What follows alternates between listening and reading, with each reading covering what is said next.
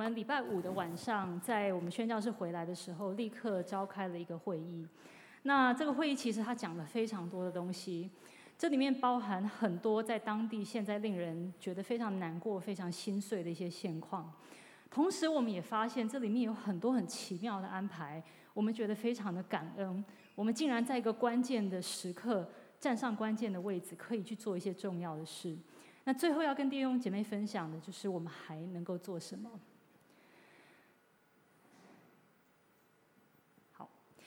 照片这边呢是现在呃匈牙利跟乌克兰边境每天的状况。这个战争从二月底到目前为止，呃预计已经有上百万人从乌克兰撤离出来。那匈牙利是其中一个接受的国家。那嗯，在这个过程里面呢，其实我们常在媒体上会听到。很多关于难民的报道哦，可是其实大家想一下，这些逃离出来的呃妇人跟孩子们，呃，其实一个月前他可能就是每天上下学的幼稚园小朋友，他其实就是一个在照顾家庭的妈妈，他可能是在店里打工的一个店员，或是在职场上班的员工。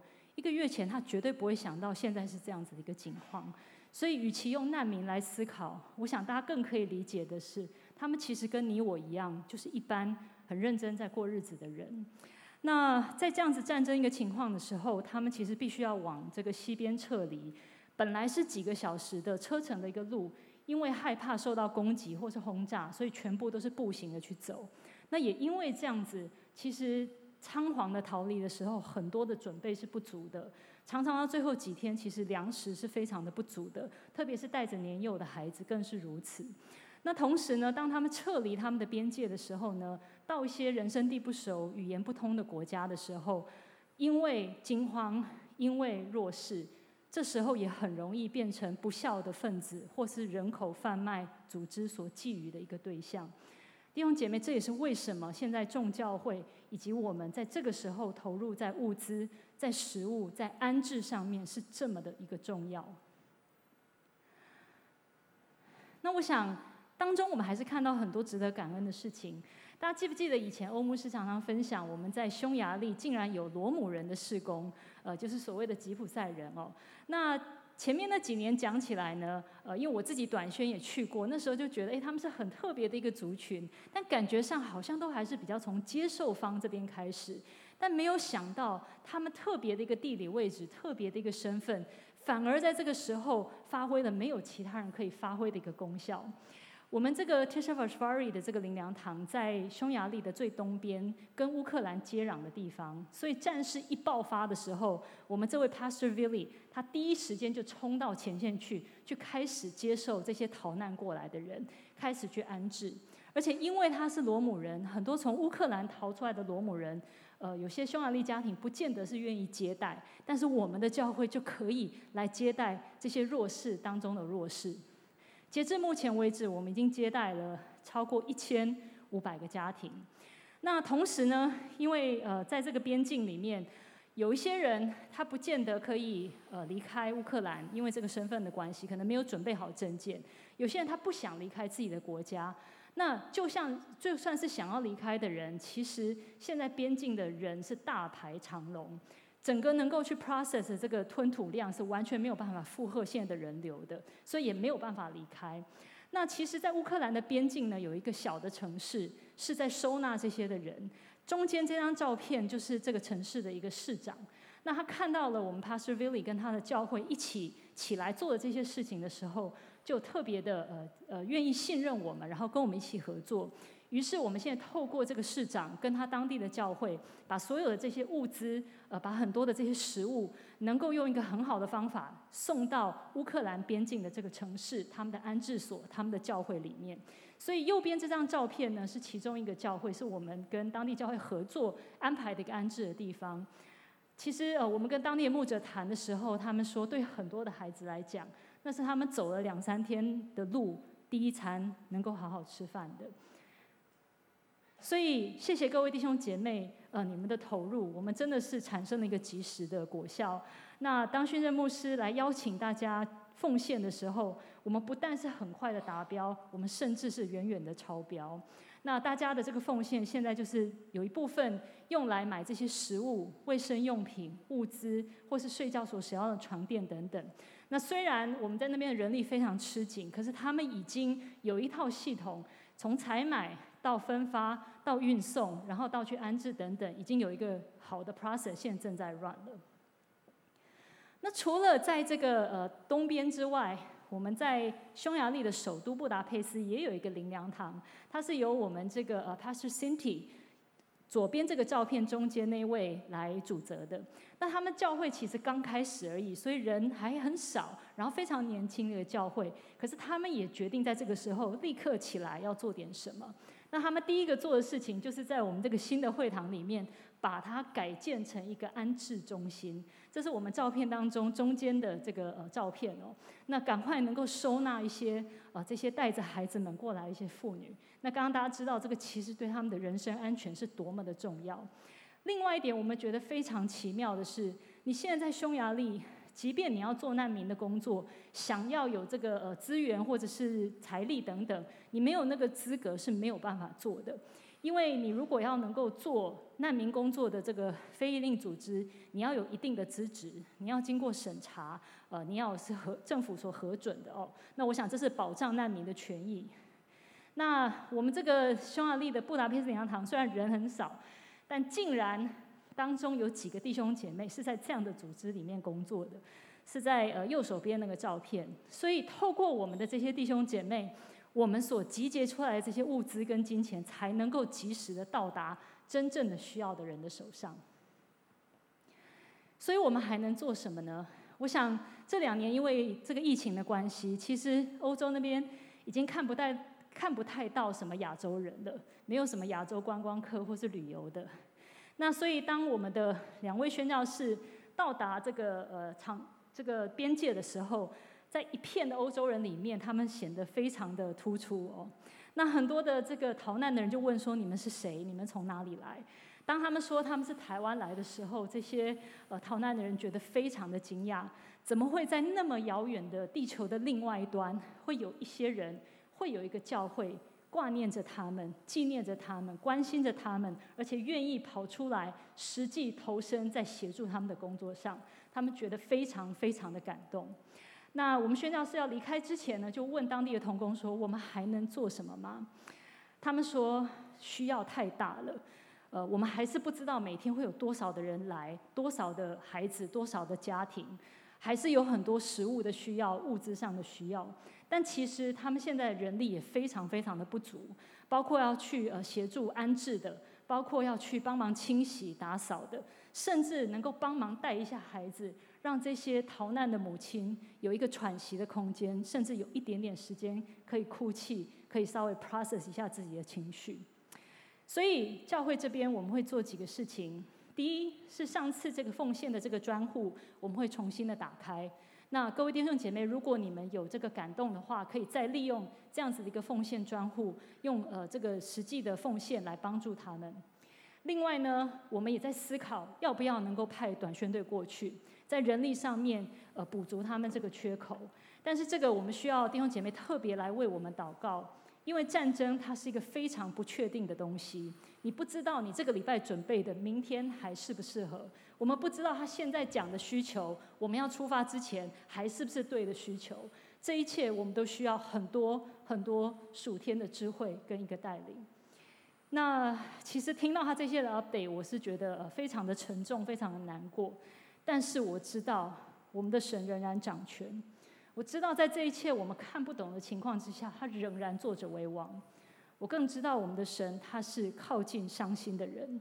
所以，作为他的教会，我们这时候最可以做的，就是贴近神的心意，去靠近他所靠近的人。我邀请各位弟兄姐妹，不管用什么方式，奉献也好，祷告也好，之后持续的关心跟参与也好，让我们一起来与他们一同站立。用我们可以的方式来成为他们的守望，以及最实质的一个帮助。谢谢。Amen，Amen。弟兄姐妹，我们真的要我们感谢神给我们这样的一个恩典，可以在那个地方。真的，其实我听着宣教师他们回来的报告的时候，我里面真的非常非常的，我一方面又很破碎，一方面又很兴奋，因为我知道。看见这些人的光景，但是神却给我们这样的一个影响力。刚才我们的指示所提到的，其实在当地只有五个机构可以，呃，可以呃正式的跟这些服侍这些的难民，而其中一个机构，神给我们这样的一个关系，我们现在可以透过他们来直接服侍，不只是这个乌克兰的罗姆人，我们现在直接在服侍的是乌克兰的乌克兰人。乌克兰的真的真实他们的这些的难民，所以我们一方面在这个边界继续在提供物资，同时间我们也直接可以慢慢的有方式可以来直接透过不管是呃实质的一些呃服务也好，或者是换他们所住的那个呃收容的地方的做了一些的帮助，所以我们正在思考这个短宣队的一个一个一个成型的可能性，所以我们需要各种。各样的恩赐，包括你如果会俄语，或者是会很会打扫，然后很会智商辅导，各种方式，我很会跟孩子玩，这些都是我们在思考的方向哦。所以也请大家特别继续为这件事情祷告，也特别呃留意在我们的官网上面，如果有一些我们在征招的团队，如果神把这样的一个感动跟负担放在你的里面，跟着教会一起去用实体的行动来服侍这些人，Amen。好，今天的主题是回到正确的。安全感，你说回到正确的安全感，跟回到起初的爱有什么关系？非常好的一个问题。其实我们上个月花了很多的时间，我们在谈安息，对不对？我们在谈换回失落的诫命，就是第四诫，就是守安息日。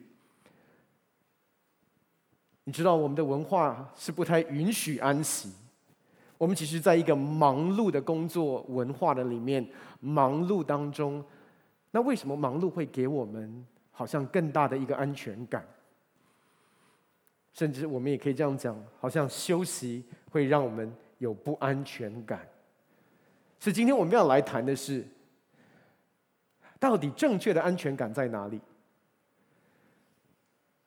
我要说，我们常常在讲的不安全感，其实你知道，我们的不安全感显明一件事。不安全感其实显明了我们的安全感从头到尾都在错的地方。当环境改变的时候，我们有不安全感。很多的时候在告诉我们的是，我们从头到尾安全感都没有摆对地方。延续我们几周前讲到的安息，还有上礼拜周牧师所谈到的。这个大儿子跟小儿子回家的旅程，今天我们要继续来看这个主题，回到正确的安全感里面。跟我一起翻开你的圣经，我们要来看几处的经文。我们来看一个很熟悉的诗篇一百二十一篇第一节到第四节。圣经上说：“我要向山举目，我的帮助从何而来？我的帮助从造天地的耶和华而来。”他必不叫你的脚摇动，保护你的必不打盹，保护以色列的也不打盹，也不睡觉。我们都很熟悉，甚至在主日学的时候都背过这个诗篇一百二十一篇的经文。我的我要向山举目，我的帮助从何来？我的帮助从造天地的耶和华而来。可是当你在不安全感里面的时候，你会觉得我的帮助是从我手里所做的工而来，我的帮助是从我的生产力而来，我的帮助是从我的。实质的业绩跟产能而来，这是为什么我们没有办法安息？这是我们为什么我们没有办法休息？因为我们感觉到时间的压力，我们感觉到产能的压力，我们感觉到我们生产力的压力。实质的帮助在哪里？我们还是调回到一分耕耘一分收获的思维的里面。可是在这里，我们看见。这边说，我要向山举目，我的帮助从何来？我的帮助从造天地的耶和华而来。接下来他说，他必不叫你的脚摇动，保护你的必不怎么样打盹，保护以色列的也不打盹，也不睡觉。可是很多的时候，我们觉得我需要不睡觉，我需要殷勤，我需要忙碌，才能够保护属于我的。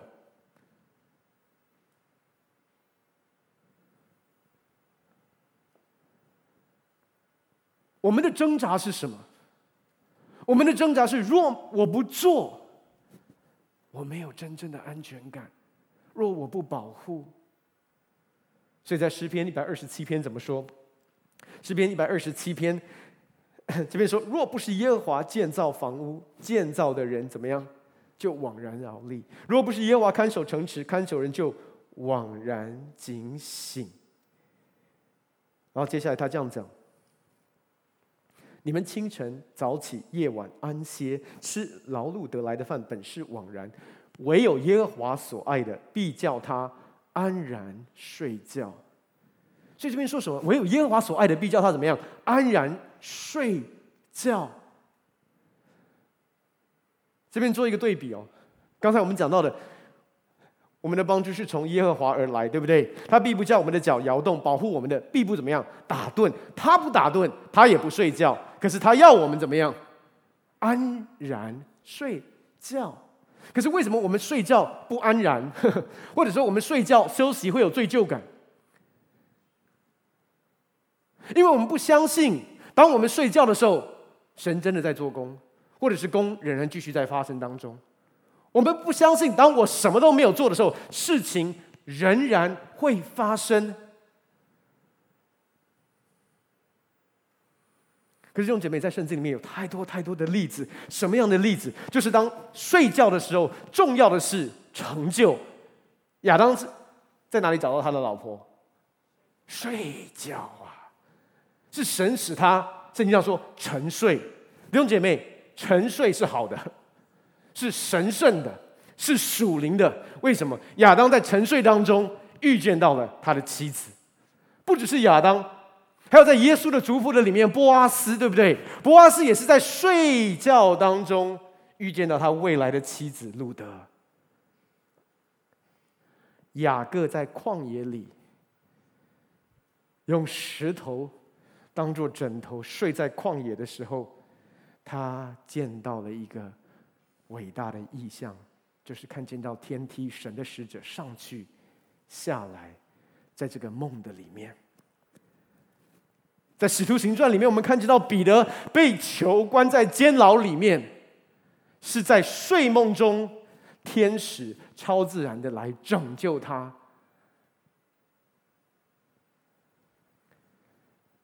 连约瑟，我们知道当时他本来要把玛利亚休掉，也是在睡梦中，神遇见他，对他说话。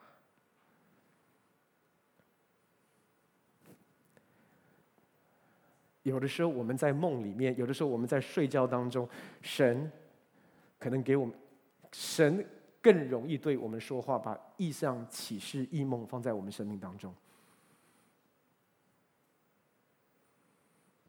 可是我们不觉得，我们觉得只有当我醒着，当我在做事的时候，事情才会发生。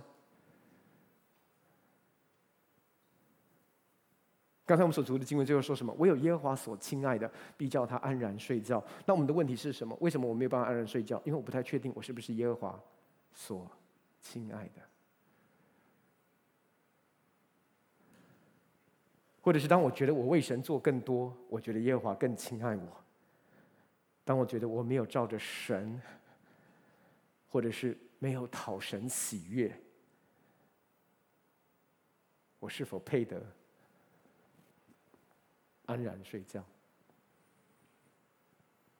所以今天我们要来谈的，回到正确的安全感的里面，其实是回到天父的爱的里面。上礼拜周牧师分享，透过浪子的比喻。谈到我们每个人生命里面都有大儿子跟小儿子在我们的里面，其实谈到的是我们所面对到的是一个无父无子的世代，或者我们所谓的一个孤儿的光景。我们的安全感在错的地方，为什么一开始会在错的地方？这是我们今天要一起来谈的问题。这个核心的问题可能比我们想象的还要严重很多，也是这个关键，让我们没有办法享受重生来的安息，也是让我们没有办法活在起初的爱的里面。跟我来看圣经，在约翰福音，我们来看约翰福音第十四章第十六节。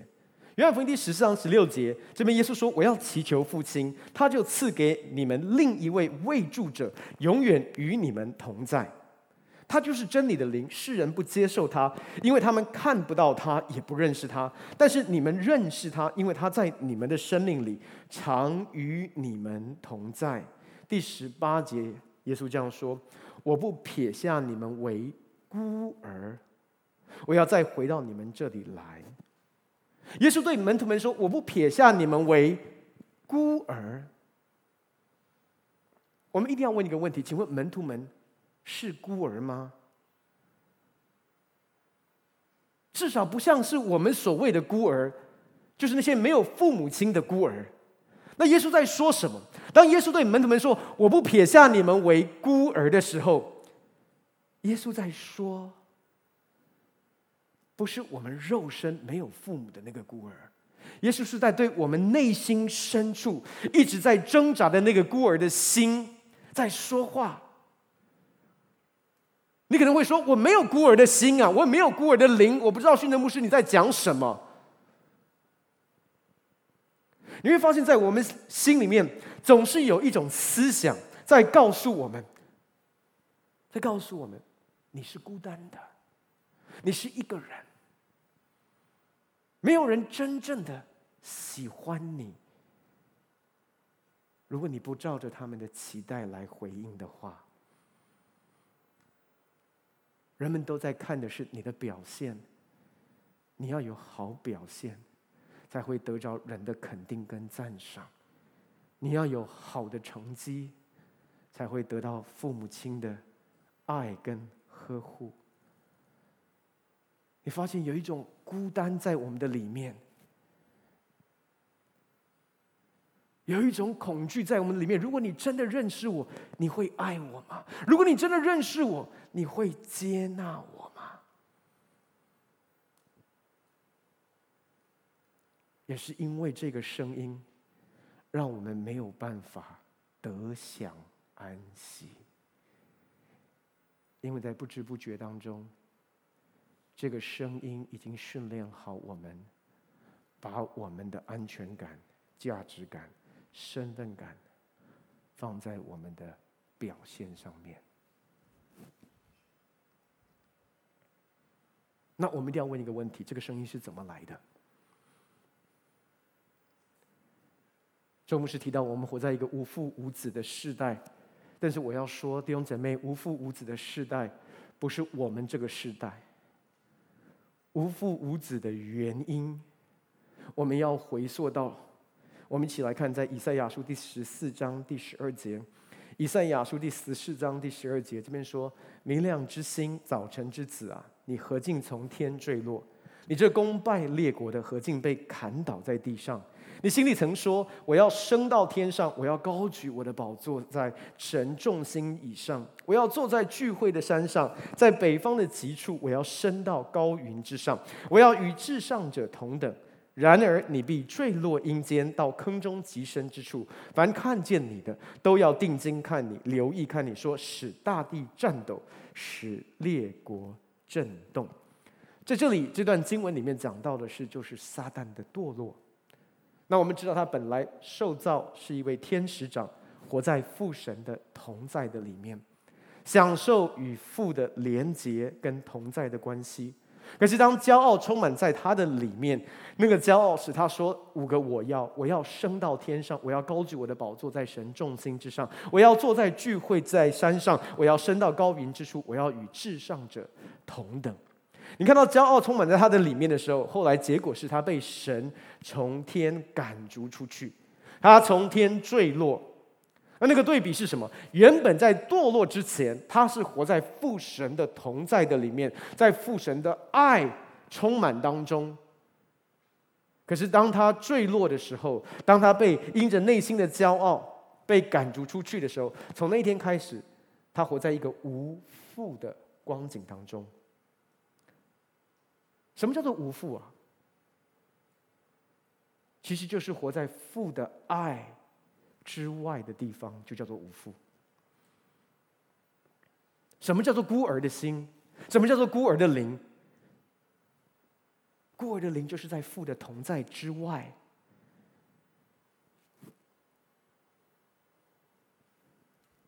这是从撒旦堕落开始，他就是那无父的，他就是那孤儿的。可是接下来我们看见，当神创造人的时候，我们一起来思想一下：当神创造天地完之后，他要预备造人。我们知道，他造人跟创造天地有一个非常不一样的一些的细节，就是圣经上说，神用地上的尘土把人造出来。是按着他的形象跟他的样式，然后结果他做，接下来他做一件事，就是他对人的鼻孔吹气，使人成为有灵的活人。而你要想象一下，众天使在看神的创造，看到他创造天地的时候是说有就有，命立就立。可是当他要造人的时候，神做了一件事，神下来，他不是只是说话，他用地上的尘土把人。塑造起来，然后圣经上描述一个小小的细节，就是他对人的鼻孔吹气。弟兄姊妹，你有没有想过，如果我要对你的鼻孔吹气，我在这个地方大概没有办法对你的鼻孔吹气。我如果要对我们的弟兄鼻孔吹气，我认识他，所以不用担心。我应该要走到离他蛮靠近的地方吧。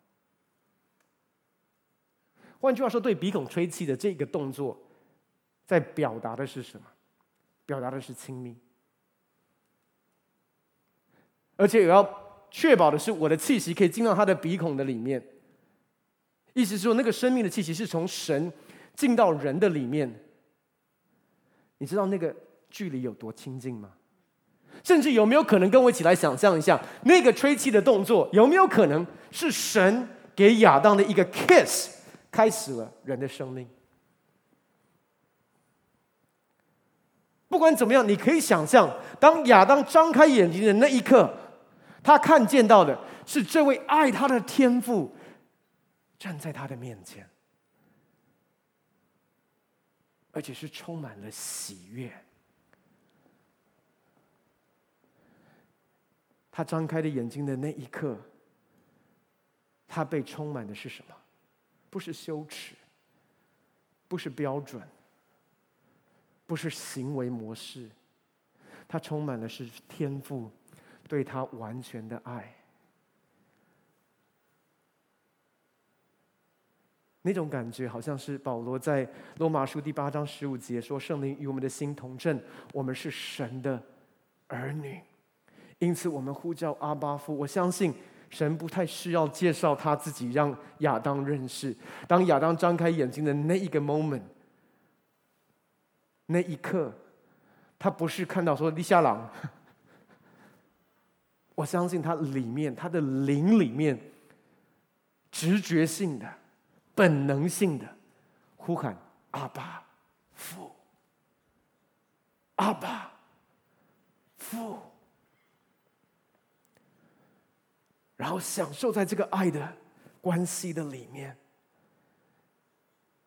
弟兄姐妹，你真的要相信，当神创造人的时候，神不是在创造奴仆。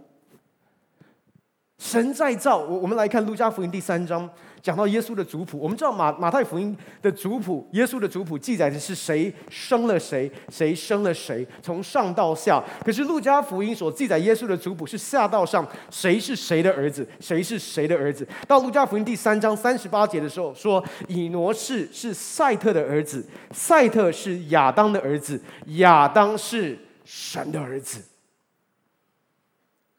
亚当是。神的儿子，神在创造亚当的时候，他就定义这一个关系，这一个创造的关系跟所有的受造物是不一样的，因为他在造的是儿女，所以他用地上的尘土，用自己的气息吹进到人的鼻孔的里面，人成为有灵的活人。神渴望做他们的父亲。所以你要想象，你要清楚明白。你知道很多很多年之前，我们在读一本书，叫做《标杆人生》，其中有一个讲到的是华利克牧师特别提到，我们的受造就是要讨神喜悦。你知道，从小在教会里面长大，我每次听到讨神喜悦，就讲到说我要做一些事才会讨他喜悦。可是如果你真的明白，你的受造本身就已经讨他喜悦，不是你可以为神做什么讨他喜悦。亚当的出现本身就已经讨神的喜悦，你知道吗？那一定会问，后来发生什么事？你知道，要伤害父亲最好的方式就是伤害他的儿女，而伤害儿女最扭曲的方式，就是你误导儿女对父亲的认识，你扭曲父亲在儿女心中的形象。我永远都记得，在将近十十年前。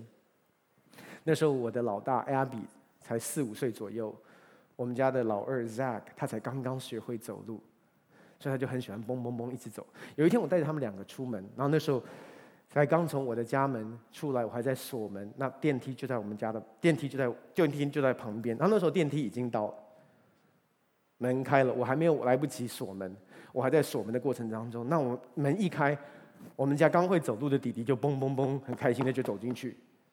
然后那时候在旁边的姐姐就，因为她很爱弟弟，她就几乎要崩溃，说：“爸爸，爸爸，弟弟进到电梯里面了！”你就知道她那种完全在歇斯底里的一个状态当中。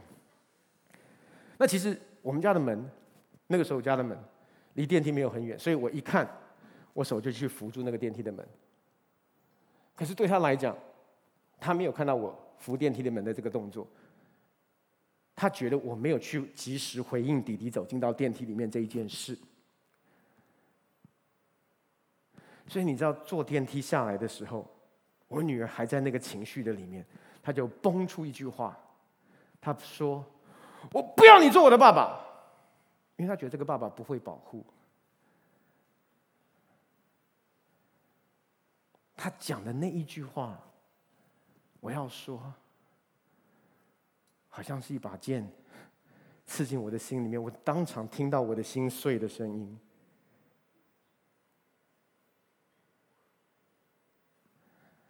同样的，在伊甸园里面，神所创造的亚当跟夏娃中间，神跟他们有一个完全的爱跟连结的关系的里面，这时候，那无父的、那孤儿的蛇进入到伊甸园里面。他成功的诱惑夏娃，你说他诱惑他吃了不该吃的果子，不，他成功的诱惑夏娃，扭曲他对这位爱他的父的形象。他告诉夏娃说：“这位爱你的父其实没有那么爱你，这位爱你的父其实没有那么良善，他不是事事都为你着想。”关于这个不可以吃的果子，我要告诉你，你吃的时候，你就会像他一样。所以他为什么不叫你吃？他为什么不让你吃？是因为他害怕你吃的时候会威胁到他。这位爱你的神，他其实是有不安全感。他主要的动机是为了保护他，不是保护你。所以蛇成功的诱惑夏娃。让他吃了不该吃的分别善恶树的果子。当他吃完之后，突然他发现自己赤身露体。在那个之前，他跟天父没有任何的隔阂，在关系上是完全活在父的同在的里面。可是当他吃完之后，他突然回头看他跟父之间的关系，他感觉他是缺乏的，他是赤裸，他就因此恐惧进到他的里面，害怕进到他的里面，羞耻进到他的里面，罪疚进到他的里面。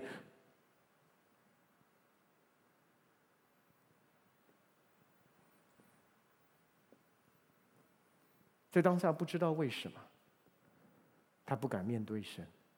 但是弟兄姐妹，有多少时候，你知道我们的不敢面对神，对我们的主观感觉是神拒绝我们？你听得懂这个差别吗？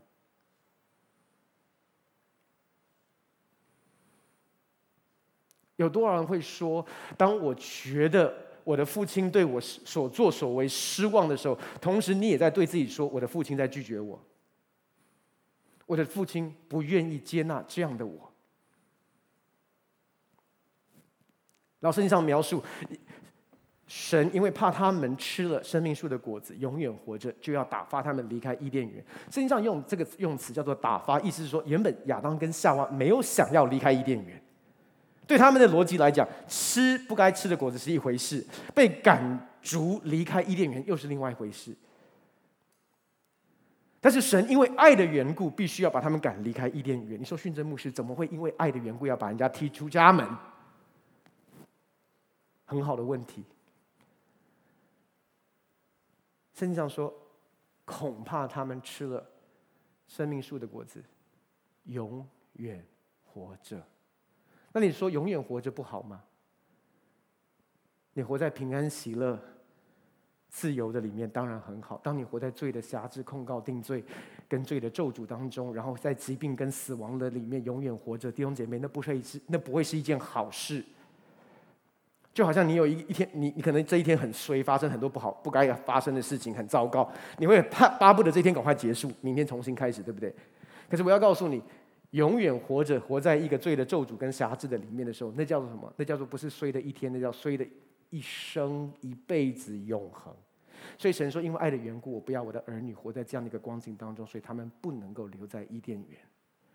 弟兄姐妹，从理性的角度，我们都可以知道为什么神让他们必须要离开伊甸园。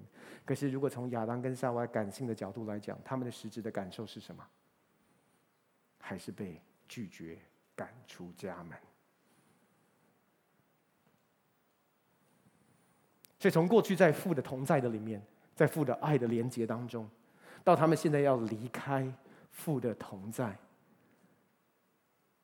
虽然是因为他们所做的，但是我在说感受的角度，他们感觉是父拒绝他们。你也可以想象，当他们离开伊甸园的时候，这个时候，这位说谎之父，这位最原始无父孤儿的灵。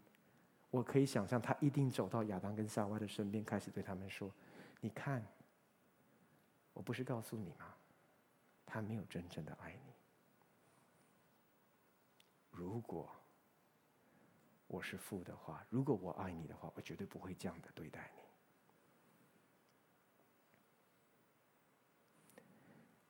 亚当跟夏娃离开伊甸园，离开父的同在。亚当跟夏娃从那一个开始，就活在一个无父孤儿的光景当中。弟兄姐妹，你要知道，无父的世代不是这世代的咒诅，无父的世代是所有全人类的咒诅。是从什么时候开始？从伊甸园当人犯罪堕落之后，这个无父的撒旦，就用这个网罗把全人类。掳掠在他的手里。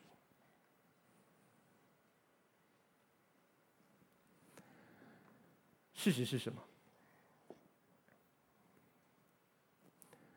神原本创造我们，把我们放在家庭的里面，是要让我们在家中透过父母亲的爱，可以开始认识神永恒无条件的爱。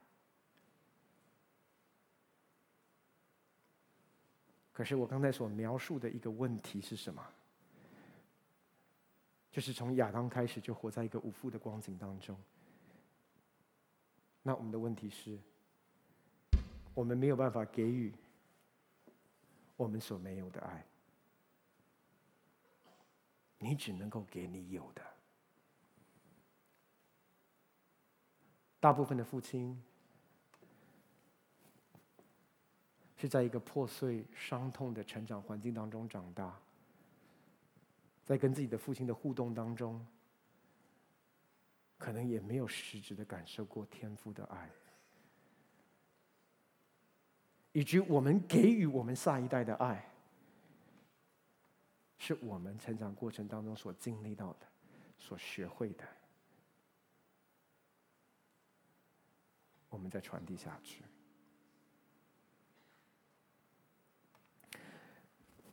上礼拜，周牧师特别提到，回家是一个旅程。其实，在我在听他的信息的时候，我里面也真的非常非常的感动，也有很多的醒思。因为你知道，我的父亲是一个好父亲，可是你知道，当他在表达这个旅程，当当他在讲这个旅程的时候，我非常有感觉。为什么？因为小时候的周牧师这个父亲，跟现在周牧师这个父亲是非常非常不一样的。因为他在这个旅程当中，神真的在带领他，在回家的旅程当中，他越多经历天父的爱，他也越多的在父亲的爱当中改变。嗯，我的父亲非常非常的爱我跟哥哥，我们都知道。可是从小到大，其实。我们几乎从来没有听过他对我们的肯定的言语，或者是赞赏的言语。我记得有可能在我们大学的时候，有一年暑假，我也不知道我们。从哪里来的勇气？有一次就进到周牧师的办公室，我跟哥哥，然后我们就说：“为什么你从来都不夸奖我们？”呃，很奇怪的一个问题，对不对？怎么敢这样问？对自己父亲这样讲？不不知道那天我们到底吃了什么东西哦。反正我跟哥哥就这样问：“你为什么从来都没有夸奖过我们？”我都还记得周牧师那时候直觉的第一个反应是：“你们也没夸奖过我。”然后接下来他说。因为他也从来没有听过他的父亲夸奖过我，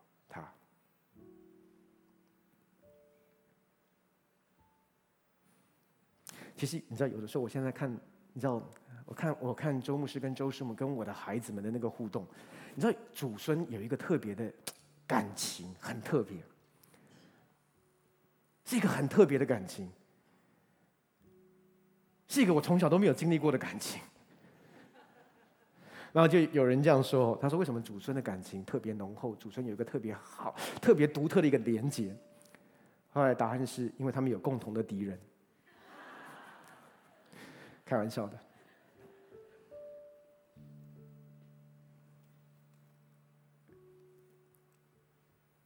我真的看见我的父亲，在这个旅程当中有很多很多的改变。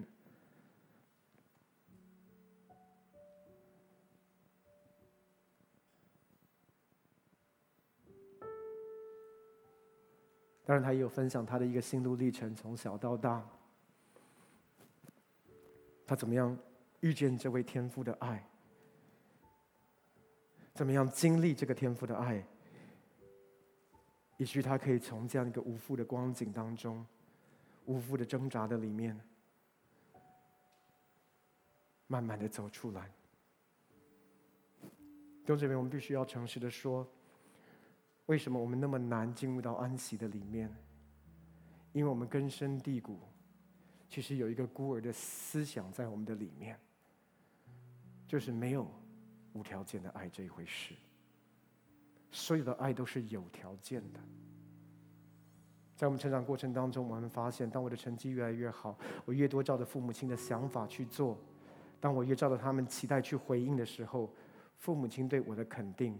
父母亲对我的关爱，好像自然而然也越多。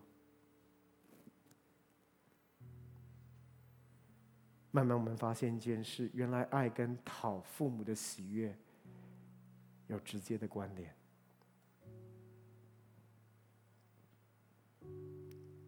当我们认识主之后，当我们在教会里面听见有这句话叫做“讨神”。喜悦，那就发现，我们现在是用另外一个方式，不是成绩了，是服侍，是摆上，是牺牲，是奉献，这些都是非常好的事，弟兄姐妹。可是回到之前我们所读的，唯有耶和华所喜爱的，他必安然睡觉。我们的问题是，我不知道我是否是耶和华所喜爱的。我总是耶和华所喜爱的吗？还是今天如果我多做一点，耶和华会喜爱我多一点？我不太确定。慢慢的，服侍也成为我身份感、安全感、价值感的来源。其实跟世界的那一套思维没有两样。我认为的安全感、身份感、价值感，在世界是世界所定义的成功跟表现。今天带到教会里面，只是场景改变了，可是仍然看重的是我的付出、我的摆上、我的牺牲、我的奉献，我做多少？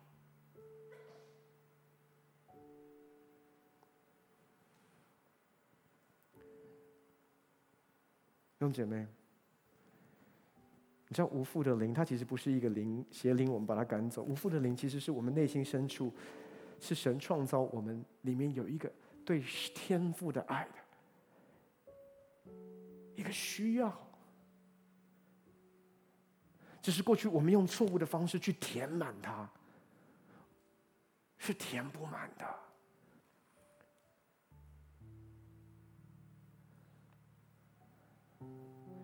我很清楚，你知道，我要说，其实你可能会觉得，那如果孤儿的灵这么不好，那为什么我们都还继续拥抱他？我要告诉你，因为孤儿的灵虽然不好，可是他给我们人生很大的成就感。因为孤儿的灵其实驱动了我们想要卓越，驱动我们想要有好的表现。所以很多弟兄姐妹，我们今天所有的成功背后，真正驱动我们的。是这个孤儿的灵，孤儿的心，因为他告诉你，你要做的更多，你要做的更好，你要付上更多的代价。而在这一路走过来，是你享受到你的卓越、你的成功跟所有的一切。可是我要告诉你，当这个东西继续继续在驱动你的时候，你发现你停不下来，你没有办法安息。因为你一停下来，你一安息，你就觉得你像这个废柴一样，你就觉得你没有价值，你不会允许你安息。这个驱动力不会让你真正进到安息的里面，这个驱动力只会让你有一天有一天精疲力竭，burn out。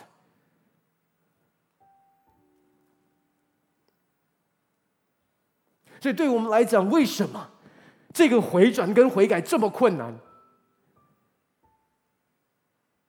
因为今天你要弃绝的是曾经让你成功的，你某种程度要回去面对的，是过去可能让你成绩优越、考上好的学校、找到一份好的工作、在职场上面卓越的背后的动机跟动能，只是他今天把你逼到一个墙角、一个死胡同里面。你发现你停不下来，你发现你在忧虑的里面，你发现面对整个的疫情后的世代，你过去怎么样的努力，好像都没有办法真正给你现在你所需要的安全感。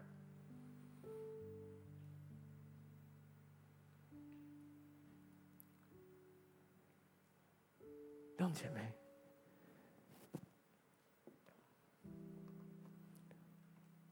神要帮助我们。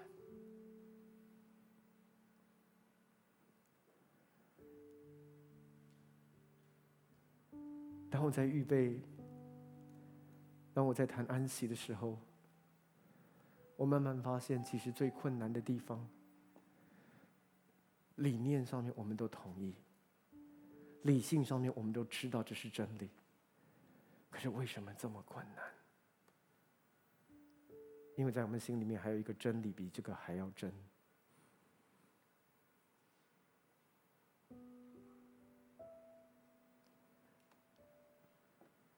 就是我的价值，我的身份，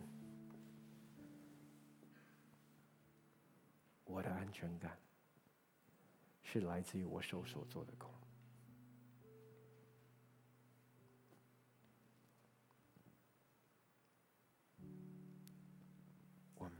法放下，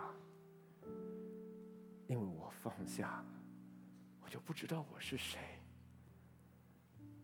我停不下来，我停不下来。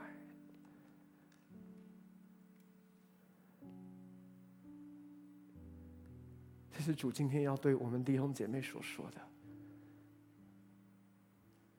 你停不下来，是因为你安全感放在错的地方，或者是你停下来的时候，你感到不安全感，是因为你从头到尾就没有把安全感放在对的位置。我想主在呼召我们回到起初的爱。是要回到我们生命的源头，是回到真正的安全感的源头，真正价值感的源头，真正身份感的源头。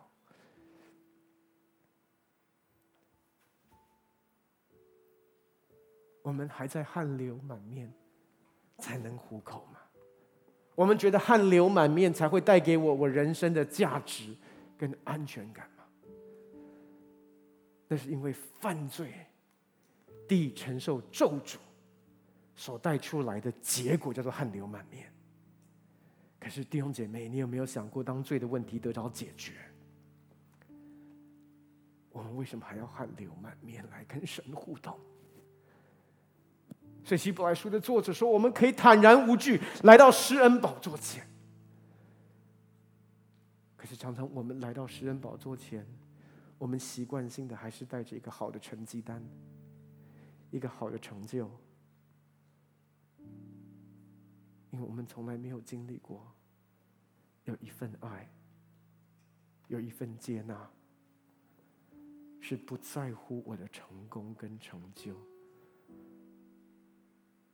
你知道那个小儿子，上礼拜我们在看周牧师所分享的那个小儿子回家的时候，他有什么可夸的？他凭什么可以回家？他凭什么可以享受这份爱？他凭什么可以拥有儿子的头衔？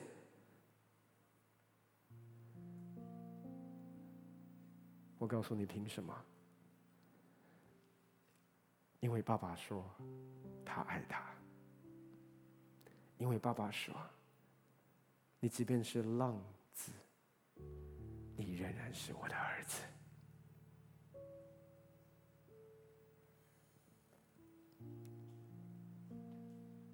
弟兄姐妹，我盼望今天圣灵对你的心说话。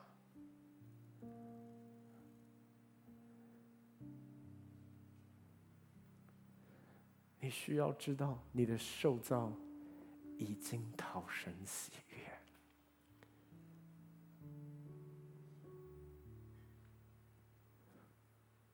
我们所有的服侍，所有的摆上，所有的牺牲跟奉献。是因为爱激励了我，包括我们去匈牙利，去服侍乌克兰的这些的难民，不是我们做的多多，你看神有多喜悦我们的教会，不，是因为我们经历神多多的爱，我们愿意把这份爱跟他们来分享。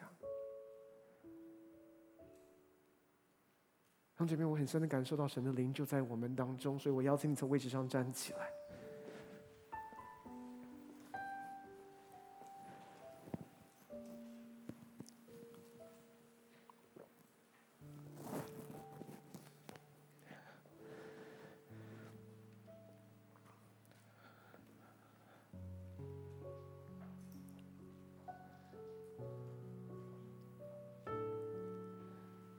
要做一个选择，有一个我们比较熟悉的安全感，可是那个安全感从头到尾都是错的。你现在所感受到给予你安全感的源头是错的，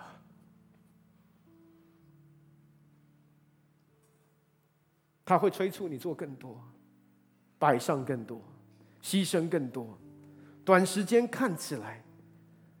是让你成功，给予你成就这个很好的驱动力。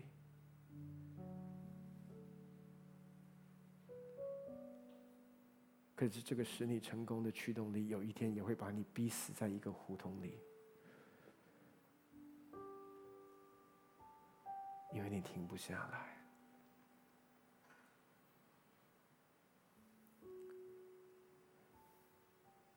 今天主要说，为耶和华所爱的，必安然睡觉。你知道你是蒙爱的吗？不是因为你做了什么，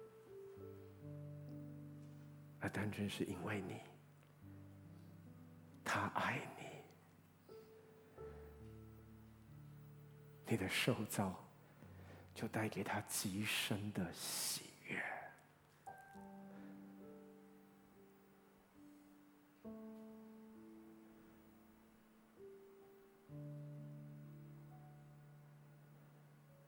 让姐妹，把你的眼睛闭起来。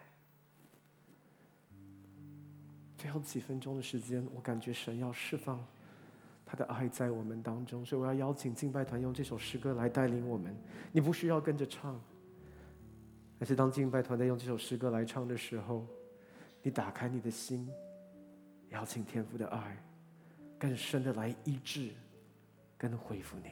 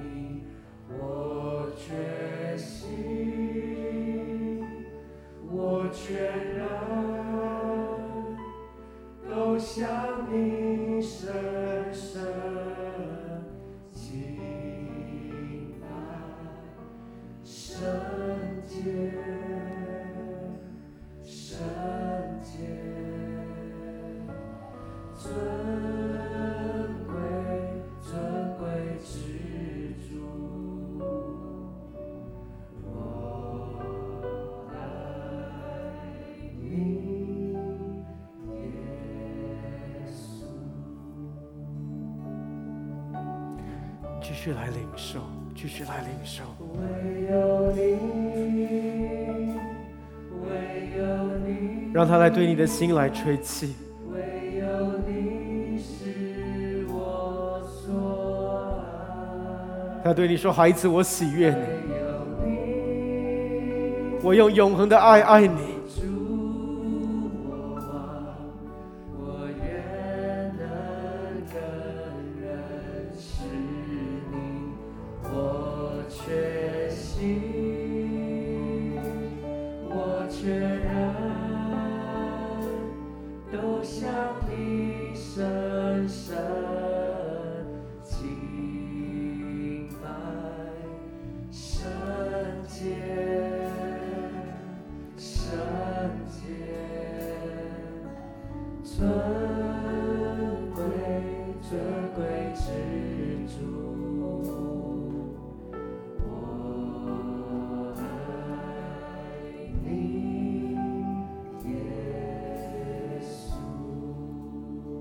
我特别有感动，要为我们当中的一些的人来祷告。我们当中有些的人，你真的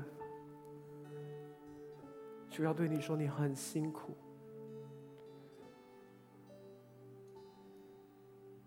因为你在这样的一个驱动的里面，你是用你的意志力，用你的决心，但是你已经精疲力竭。你感觉你没快没有力量了，你甚至感觉你走不下去了，你钉在那里。还是今天父神要对你说：“孩子，你可以放手。”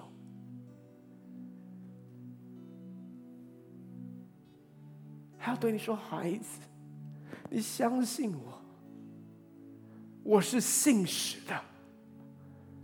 我的看守比你的看守更好，我的建造比你的建造更好。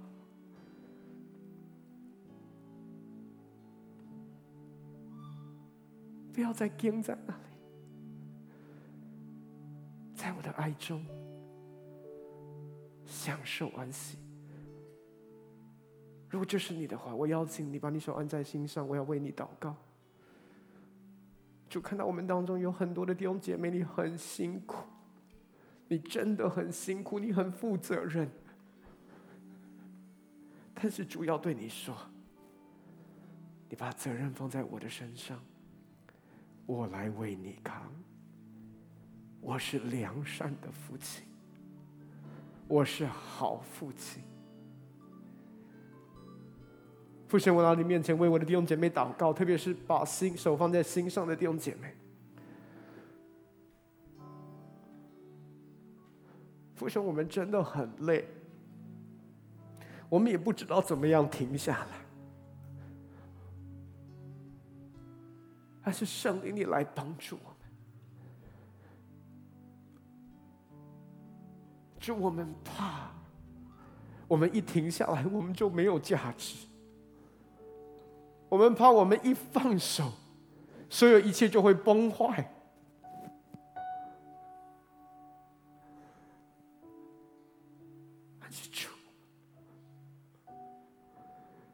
我们知道这不是我们安全感真正的来源，但是我们就是放不了，我们就是停不下来。父神可以用你的爱来帮助我们吗？父神，我们需要你的爱带给我们真实的安全感。只有在你真实的爱的里面，我们才能够得享安息。父神，因为因此，就我祷告，今天你运行在每一位弟兄姐妹的心中，你释放更深的爱来医治，来修复。来更新，以及我们的安全感、价值感、身份感，不再定睛在我们手上所做的工，而是我们相信这位爱我们的天父，他是信实的。父神，这一份爱不是只是今天浇灌在弟兄姐妹的里面。父神，我祷告，就像周牧师上礼拜所分享的，这是一个回家的旅程。让我们在接下来的每一天，都经历你的爱在呼唤我们。当我们感到不安全感的焦虑的时候，那正是你在呼唤我们，孩子，回到爱里，回到我对你的爱里面。祝我们感谢你。让我们是紧紧抓住你的爱，回应你的爱。但愿主耶稣的恩惠、天父的慈爱、圣灵的感动与交通，常与我们弟兄姐妹同在。就让我们天天经历父神你的爱，浇灌在我们的里面，以至于那个无父的空缺。可以完全被填满，甚至满溢出来。父神，我宣告，在每一位弟兄姐妹生命里面，所有的无父的空缺，都要被你完全的爱充满，直到无处可容。向你献上感谢，祷告奉靠耶稣的圣灵，阿门，阿门，阿门。把掌声荣耀归给神，哈利路亚。哈利路亚，哈利路亚！弟兄姐妹，我真的感觉到圣灵在我们当中做一个很深的工作。我也相信，在继续的，呃，在在在接下来的日子当中，不管是透过主日崇拜的信息，或者是我们每一天的祷告读经，他会继续把他的爱浇灌在我们的里面，让你的心对焦在他的爱的里面，你会越来越自由，越来越轻省。Amen。我们再次把掌声要归给神。我们的聚会在这边结束，我们下个礼拜见。